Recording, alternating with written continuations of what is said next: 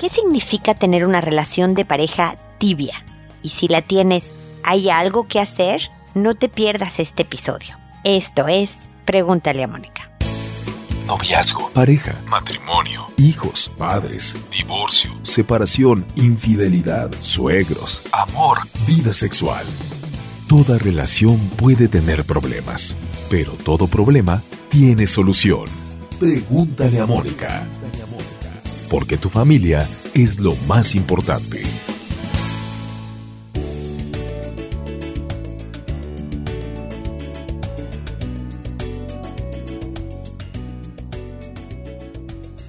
Bienvenidos amigos una vez más a Pregúntale a Mónica. Soy Mónica Bulnes de Lara. Como siempre, feliz de encontrarme con ustedes, invitándolos, como siempre, a visitar la página, a ir a Spotify a oír nuestros episodios o descargarlos directamente desde la página sin costo alguno a su celular para que no hagan uso de sus datos en el celular y puedan escucharlos cuando y donde quieran de seguirnos en redes sociales. Estamos en Instagram, en LinkedIn, en Pinterest. Hay videos en YouTube, hay dos libros sobre educación de hijos. Uno para prevenir el abuso, ya sea bullying o abuso sexual. Otro para el manejo de celulares, los dispositivos, las pantallas con los hijos. Toda esa información viene en la página, así que no duden en ir a visitarnos y en seguirnos acompañando, que siempre estamos muy, muy agradecidos por su preferencia. El día de hoy quisiera hablar de la relación de pareja a la que yo llamo tibia. Una relación de pareja en donde tal vez no haya discusiones, no hay pleitos, hay alguno que otro desacuerdo, pero muy tranquilo. Pero no es porque se llevan de maravilla o tienen unas habilidades de comunicación perfectas y saben llegar a acuerdos, tomar turnos, lo que sea. No, sino por una falta de interés y conexión con el otro.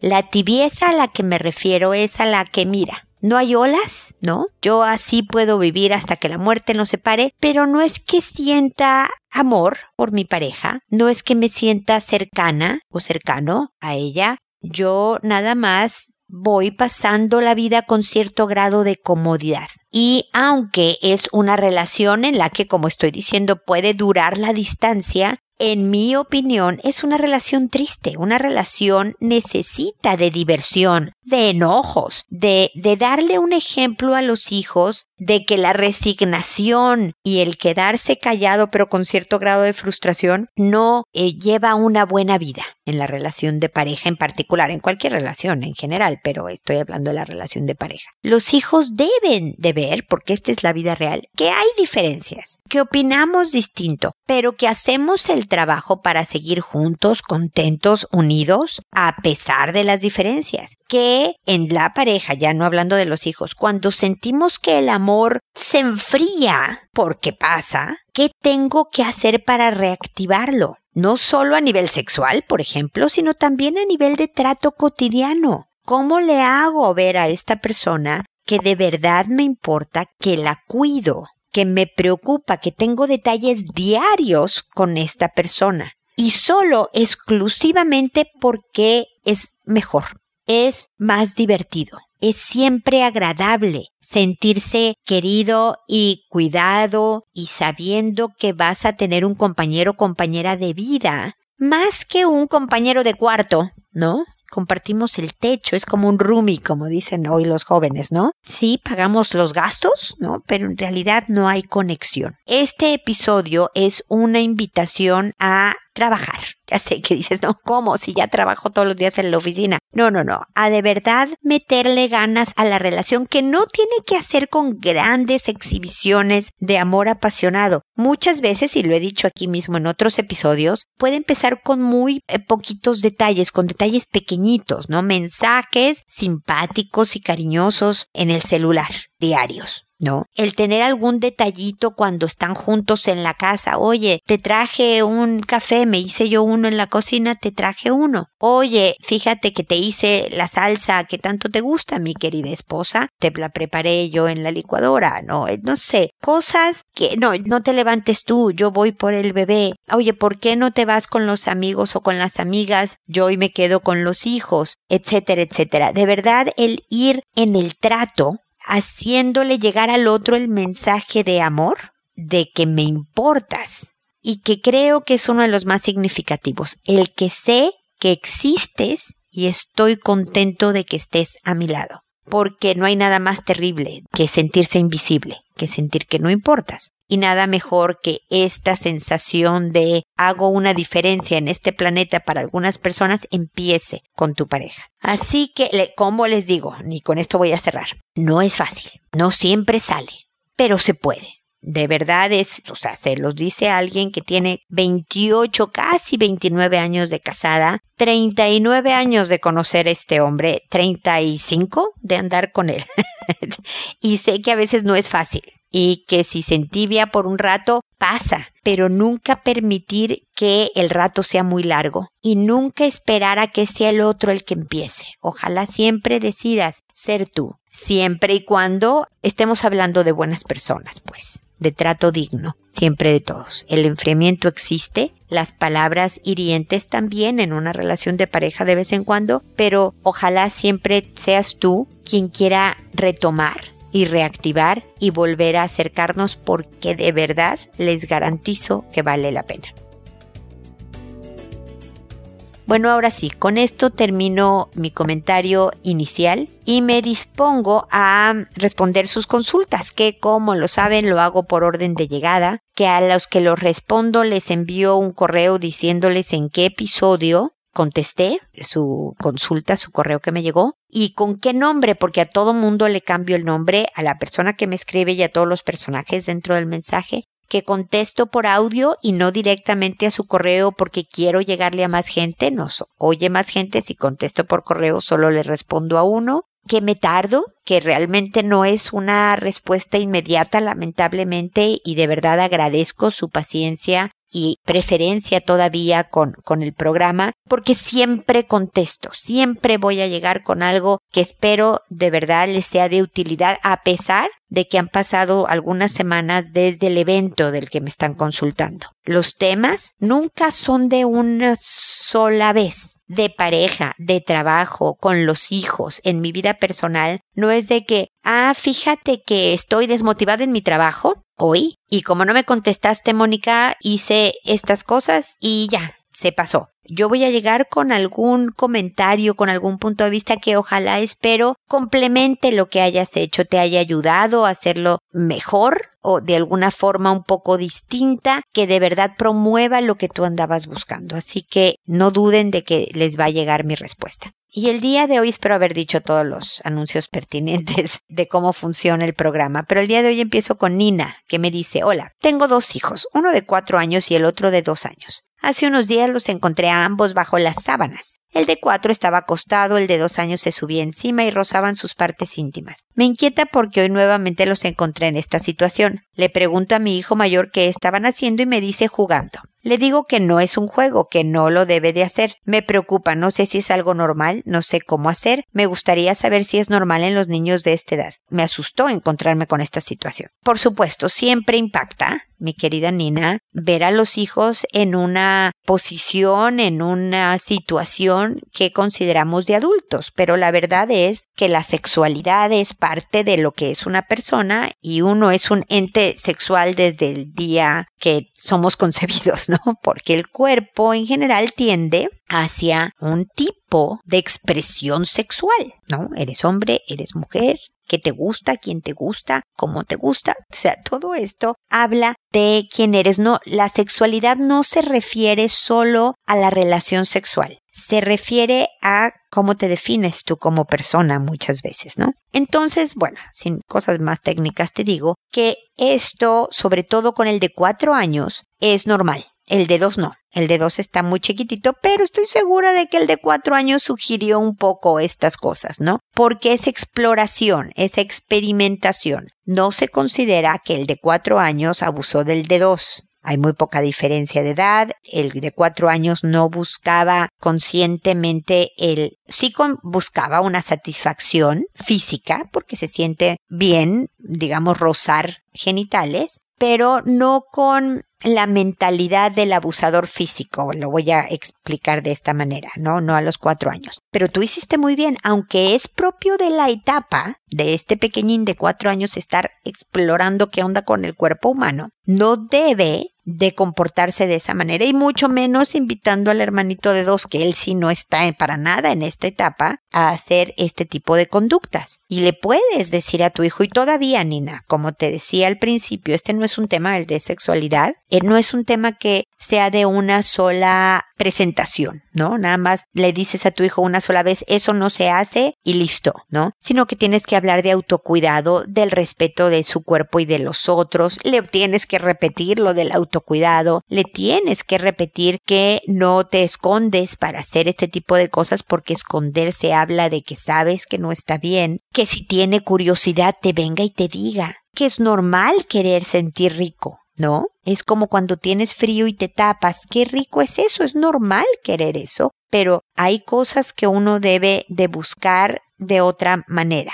¿ok? Y con el lenguaje de un niñito de cuatro años, con rollos bien cortitos, nena, no le des largas explicaciones. Eso no se hace, no te quiero volver a ver en esto. Y tenerlo vigiladón es todo. En realidad es semiparte de la etapa. Lo único que no debió de hacer es invitar al hermanito de dos años a, participar. Entonces, pero a pesar de tu susto, a pesar del nerviosismo y todo, sí hay que reiterar en el tema cada dos semanas, cuando haya algún tipo de, escena, por ejemplo, en, en la televisión, porque del autocuidado estamos hablando desde lavarse los dientes, desde meterse a bañar, desde avisar cuando te cortaste o te raspaste para que no se infecte una herida. Todo eso habla de que cuidas tu cuerpo y por lo tanto es también necesario cuidar el de los demás y el respeto. Me explico, hay muchas oportunidades para hablar sobre estos temas, ¿no? Cuando va a llegar un bebé, cuando todo este tipo de cosas ayuda a hablar de sexualidad con los hijos y es muy útil, Nina. Espero que de todas maneras sigamos en contacto. Orlanda, por otro lado, para que vean la creatividad de mis nombres de internet, me dice, hola hermosa, ¿cómo estás, Moniquín? Ya tenía un tiempo sin escribirte, pero ahora sí, ya necesito tu consejo súper urgentemente. Te cuento. Tengo una bebé de un año y casi ocho meses, a la cual sigo amamantando y parece interminable. La verdad es que no he tomado medidas drásticas para destetarla, pero ya nos pasamos de tiempo. A mí no me acepta el bibi para nada. A mi esposo a veces sí, si no me ve o no me escucha, pero mi esposo tampoco está mucho en casa porque sale mucho de la ciudad por trabajo. No va a guardería todavía. La cosa es que desde que nació todavía no consigo que duerma toda la noche de corrido, ni que deje el pecho. Help, please. Ya estoy muy cansada y no considero sano para ninguna de las dos tanto apego. A mi hijo de seis años también lo amamanté por 14 meses. Al año de edad empecé a sustituir las tomas, me llevó dos meses y finalmente fue un desapego súper bonito porque él ya no pidió y yo no tuve necesidad de ofrecer, así que ninguno sufrió. Con la niña ha sido súper diferente. Empezamos hace unos meses intentando que quisiera el bibi, pero a la fecha sin éxito. Y además mi niño desde los tres meses ya dormía toda la noche. Esta muñeca nada más no. Otra cosa es que como despierta a veces hasta cinco veces por noche, duerme en la cama conmigo, así que ese es otro tema, otro problema, perdón. Además, cabe mencionar que hace mega berrinches cada vez que he intentado darle el bibi. Ella no llora, simplemente grita y grita. Eso tampoco me parece correcto. Te platico brevemente que desde los cinco meses que iniciamos con ablactación, tampoco nos fue bien porque no probaba casi nada. Después de tres meses sin éxito, iniciamos con análisis y resultó que tenía acidosis renal tubular y se le formó una piedrita en el riñón, así que con ayuda de un nefrólogo a las semanas finalmente empezó, bendito Dios, a comer. Te hablo de sus nueve meses de edad aproximadamente. Así que hasta entonces yo fui su fuente única de alimentación. En mi entorno familiar, mi esposo, como te comenté, sale mucho en la ciudad por trabajo, pero trata de estar, si la distancia lo permite, al menos los fines de semana en casa y él me apoya mucho en la crianza de los hijos. Mi hijo de seis años es un niño muy noble y amoroso. Obvio, a veces pelea con su hermana. Yo soy comerciante y trato de estar lo más disponible posible para mis hijos. En casa sí hay peleas y discusiones con mi esposo, nada agresivo, y ya sabes, el granito en el arroz que nunca falta, pero tenemos buena convivencia y les hemos dado un entorno familiar lo más estable y sano posible a los hijos. Pero sí, la verdad es que mi hija puede estar en casa de los abuelos o con las primas jugando y sin problema, pero cuando me ve, el resto del mundo deja de existir. Es muy apegada a mí, así que no se me ocurre qué otro dato darte para que te des una imagen de lo que sucede en casa y que puedan ayudarme a darme un norte en casa. Agradezco de antemano cada palabra que me ayude en el destete de mi muñeca. Mil gracias y bendiciones, hermosa. Pues mi querida Orlando, gracias por lo de hermosa. Ya con eso me hiciste el día a mí. Tengo la autoestima elevada. Muchísimas gracias por tu cariño y por seguirme escribiendo, que pasara tiempo. Qué bueno que seguimos con tu preferencia. Muchísimas, muchísimas gracias, Orlando.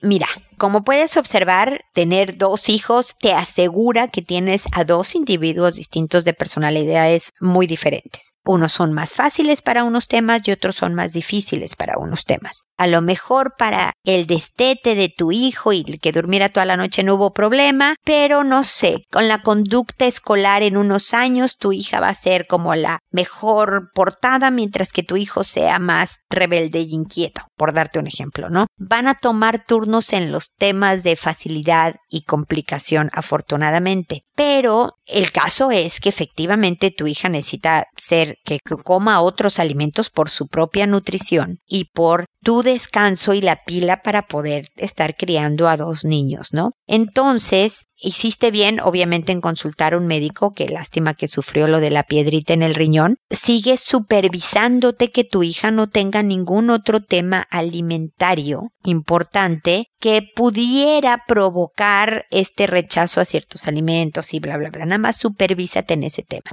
pero si es algo absolutamente conductual, vas a tener que ser un poco más firme con tu pequeñita. Habrá autores, habrá especialistas que no estén de acuerdo con lo que yo estoy opinando, Orlando. Y la que manda aquí eres tú, esta es tu hija y esta es tu familia y tú vas a tener que definir si adoptas una o todas las ideas que yo te dé ahora o no. Yo no conozco a ningún, espero, ninguna persona adolescente en pubertad que todavía sea mamante con su mamá. O sea, tarde o temprano sí lo van dejando. Así que puedes nada más esperar. Pero sí se van creando hábitos que no recomiendo, como por ejemplo que siga durmiendo contigo. Y la verdad es que yo sé que es agotador y vas a pasar a lo mejor no sé qué tan persistente sea tu pequeñita, pero suponte que pases dos semanas. Y estoy alargándome mucho según yo, ¿eh? Dos semanas espantosas de que cada vez que tu hija llora, tú vas, le haces pac, pac, pac para que se tranquilice y te vas. No vas inmediatamente que llora, pero no te la llevas a tu cama. Y digo que dos semanas espantosas porque obliga a que te pares, sobre todo si tu esposo no está, está de viaje, 50 veces cada noche. Y no siempre te pares, que la dejes llorar un rato.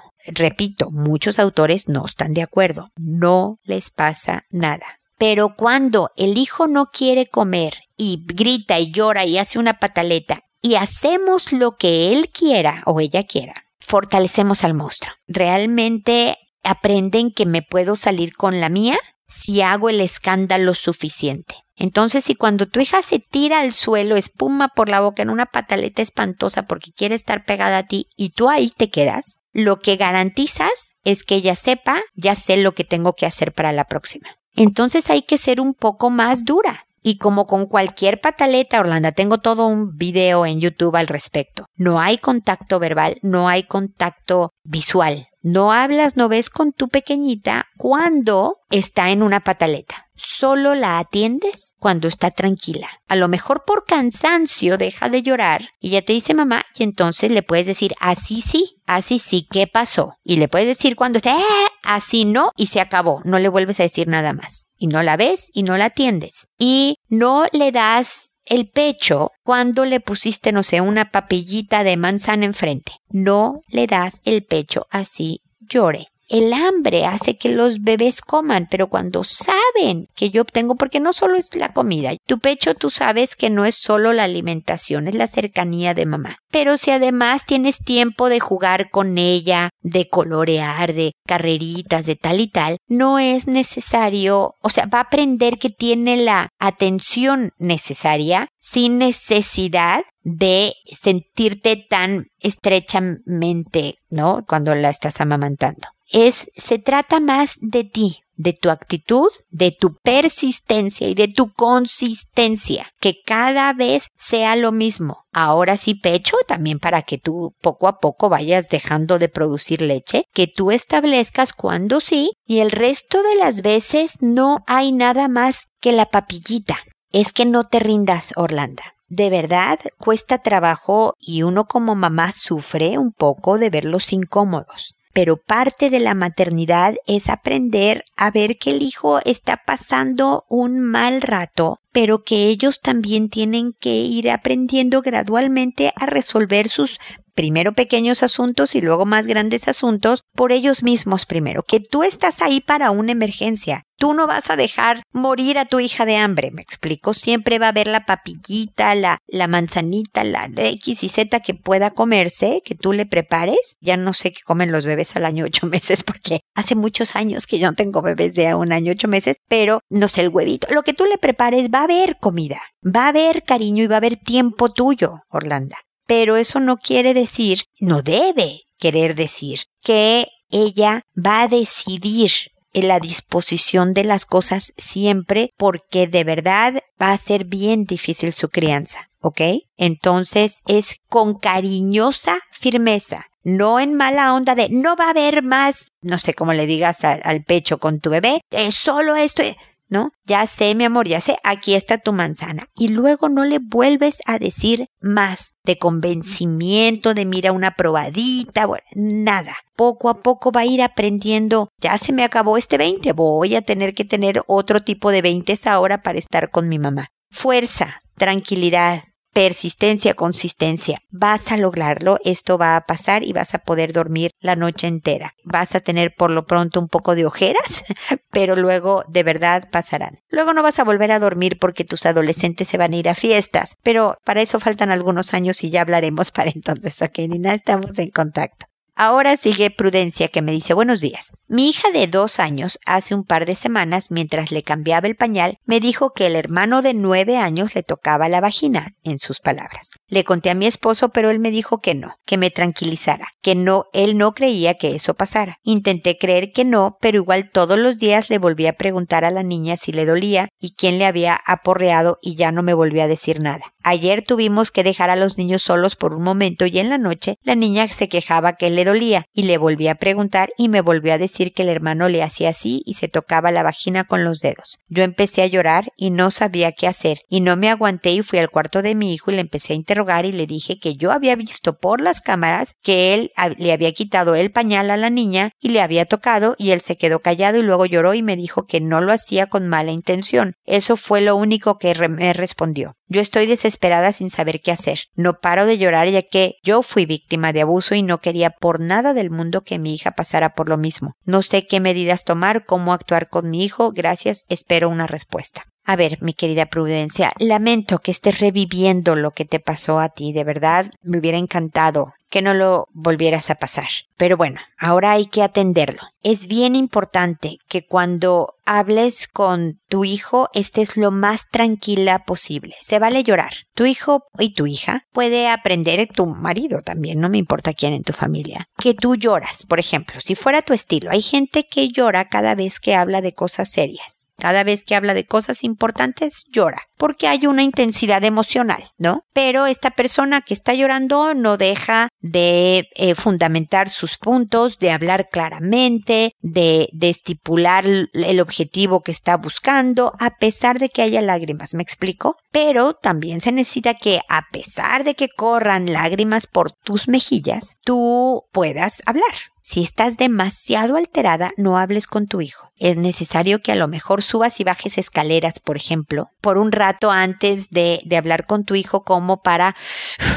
quemar toda esta energía del llanto y demás y estar un poco más entera, estás, estar un poco más en dominio de ti misma y que puedas platicarlo porque no solo es una sola vez de hablar como lo he dicho, hay que hablar muchas veces. La mala intención no aclara, el niño obviamente sabe que hizo mal. Era un tema de curiosidad a lo mejor, pero lastimó a su hermana, abusó de su hermana y eso, bueno, de más grande, si hay que decírselo, es un delito. Tu hijo ya está en la pubertad. Hay ciertas hormonas que lo impulsan, le dan curiosidad, que una serie de cosas, pero el autocontrol es fundamental para esto y otros temas. Entonces, esto es una conducta que debe de ser siempre claramente inapropiada en casa. Esto no debe de volver a pasar, hijo. Y con mucho cariño, pero así, con la voz firme, contundente, le estás diciendo jamás quiero volver a saber que esto ocurrió. Porque a pesar de que es normal tu curiosidad y los impulsos y bla, bla, bla, te estás haciendo un daño a ti por estas razones, le estás haciendo un daño a tu hermana por estas razones, bla, bla, bla, bla, bla.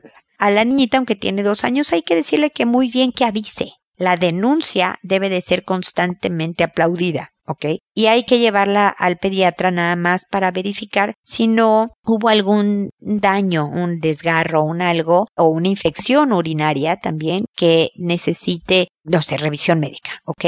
decirle a tu esposo que efectivamente pasó, porque también valdría la pena que él de hombre a hombre hablaran sobre los impulsos, el manejo, el respeto, todo este tipo de cosas. Yo sé que es algo difícil porque tú ya viviste una, una experiencia muy dura, pero creo que están tus hijos muy a tiempo de aprender, de controlarse, de detenerse y demás. Hay que tener bien vigilado a este puberto, ¿no? Con su hermanita. Recordarlo de las cámaras, a lo mejor, no sé, a lo mejor están comiendo juntos y dices, ay, fíjate que con las cámaras vi que el gato del vecino, bla, o sea, que tu hijo recuerde que hay cámaras, no creo que se le olvide nunca, pero por si acaso de que está vigilado, porque si eh, fue capaz de llevar sus impulsos a esos niveles, puede volver a caer en la tentación. El sentirse vigilado ayuda a detenerse. Así que te di varias ideas, Prudencia, de cómo pues quemar energías para estar lo más entera posible para conversar, que no importa que llores, tú ten claro a dónde quieres llegar, qué puntos son los que quieres que quede claro con tu hijo y demás. Felicitar la denuncia de tu hija y hacer partícipe también a tu esposo de todo esto de una manera que no sea castigadora, pero sí firme. ¿Ok? Esto no, claramente no. Y va a haber consecuencias si se repite, castigos, pero serios, porque si tuvieras unos años más, esto es un delito y las consecuencias son muy graves. Entonces, eh, pero con cariño y con empatía en cuanto al entendimiento de la etapa, pero poniendo freno absoluto a este tipo de conductas, ¿ok? Espero, como siempre digo, que sigamos en contacto, querida Prudencia. Rubí, por otro lado, me dice, ¿cómo puedo calmar todo lo que me molesta porque lo hago sola y siempre estoy de mal genio y gritando y mi esposo no me apoya? Solo me anda quitando la autoridad sobre mi hija mayor. Lo peor es que me dice, ¿qué haces tú? Como si fuera poco que llevo a la escuela a mi hija, voy al trabajo con mi pequeña porque ahora está resfriada y no puede asistir al jardín, de ahí por la tarde voy en busca de mi hija y vuelvo al trabajo y al llegar a casa todo está igual porque mi esposo no se preocupa de nada de las cosas del hogar. Me siento asfixiada con todo porque cuando pongo orden, pese a que ando siempre cansada, pero al día siguiente es como si no hubiera hecho nada. Yo no tengo fuerza estoy cansada, estresada y lo peor es que siempre estoy de mal genio y afecta eso en todo, teniendo yo la culpa de que todo esté mal en mi hogar. ¿Qué puedo hacer? Mi esposo me dice que dejé de ser la madre amorosa porque ando gritando todo el tiempo me duele todo, me duele por lo que están pasando las cosas, no me gusta y tampoco me van las cosas en casa. Pues sí, Rubí, se te oye agobiada. La verdad es que no es para menos. Dos hijos pequeños, casa, trabajo, esposo. Las mujeres solemos hacernos cargo, sobre todo en Latinoamérica, pero creo que también es muy mundial estos números, de más cosas de casa y familia que los hombres. Desde luego, señores, hay casas en el planeta enteras en donde es el hombre el que hace más que la señora, pero desafortunadamente los números no son ni siquiera parejos, son los menos, ¿ok? Por eso generalizo hacia el lado femenino. Entonces entiendo, Rubito, agobio. Pero sí hay cosas que hacer. Y yo sé que suena muy fácil decirte lo primero es dejar de andar gritando. Pero la verdad es que no funciona gritar. Tú dime si por andar gritando de verdad tu casa está más limpia. Tus hijas y tu esposo colaboran más. No, ya te hiciste una fama espantosa, sobre todo con él, de que eres esta malgeniuda ¿no? Esta refunfuñadora que de todo se queja. Y cuando alguien está de malas contigo, menos tiene ganas de colaborar contigo. ¿ok?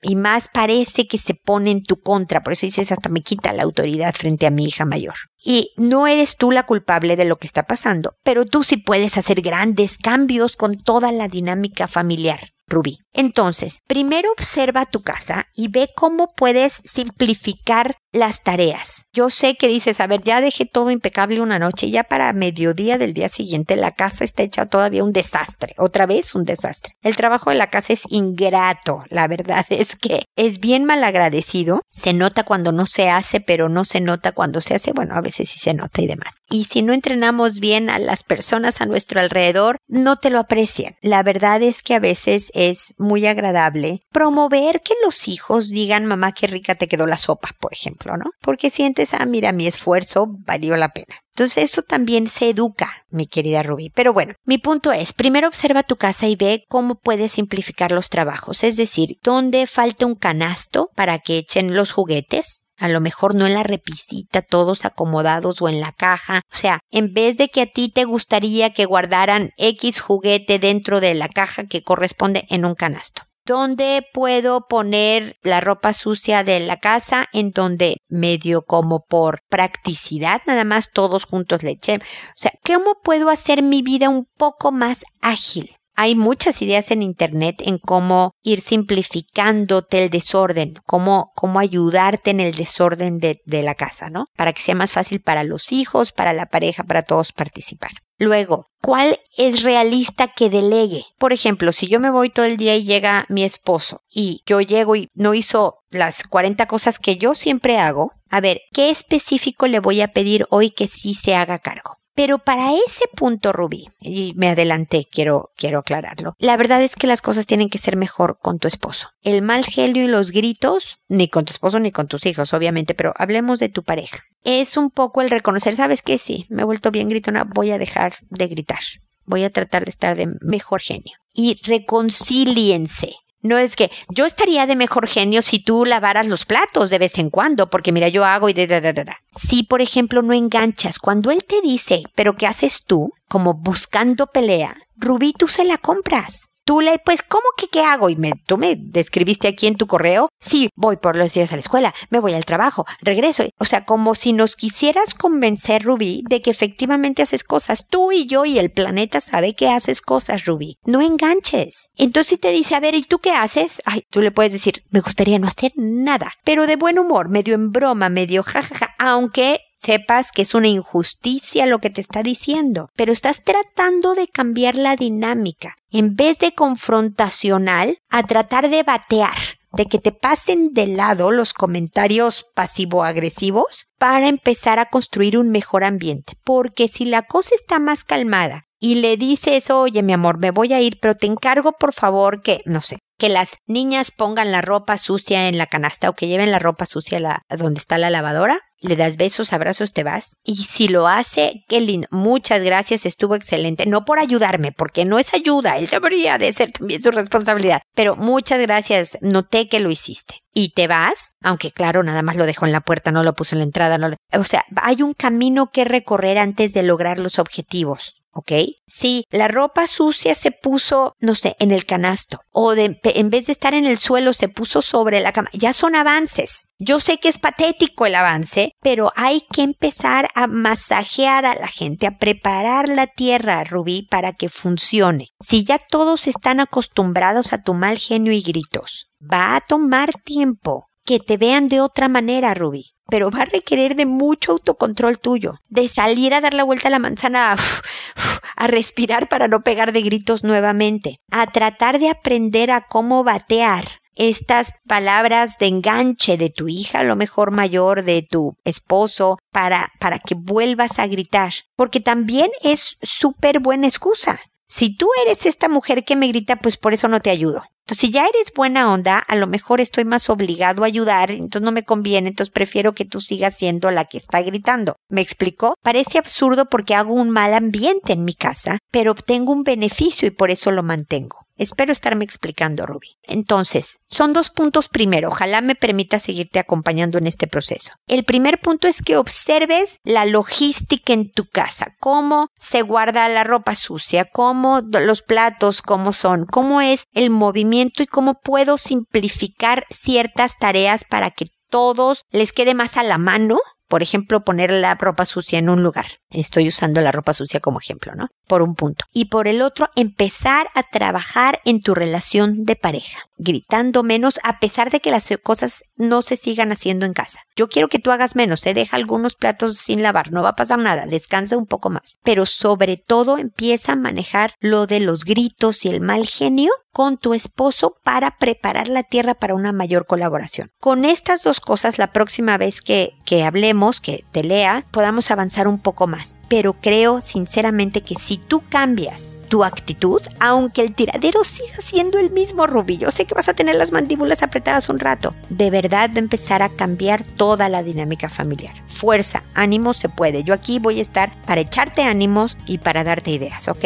Espero sinceramente que sigamos en contacto. Y espero amigos también que nos volvamos a encontrar en un episodio más de Pregúntale a Mónica. Y recuerda, siempre decide ser amable. Hasta pronto.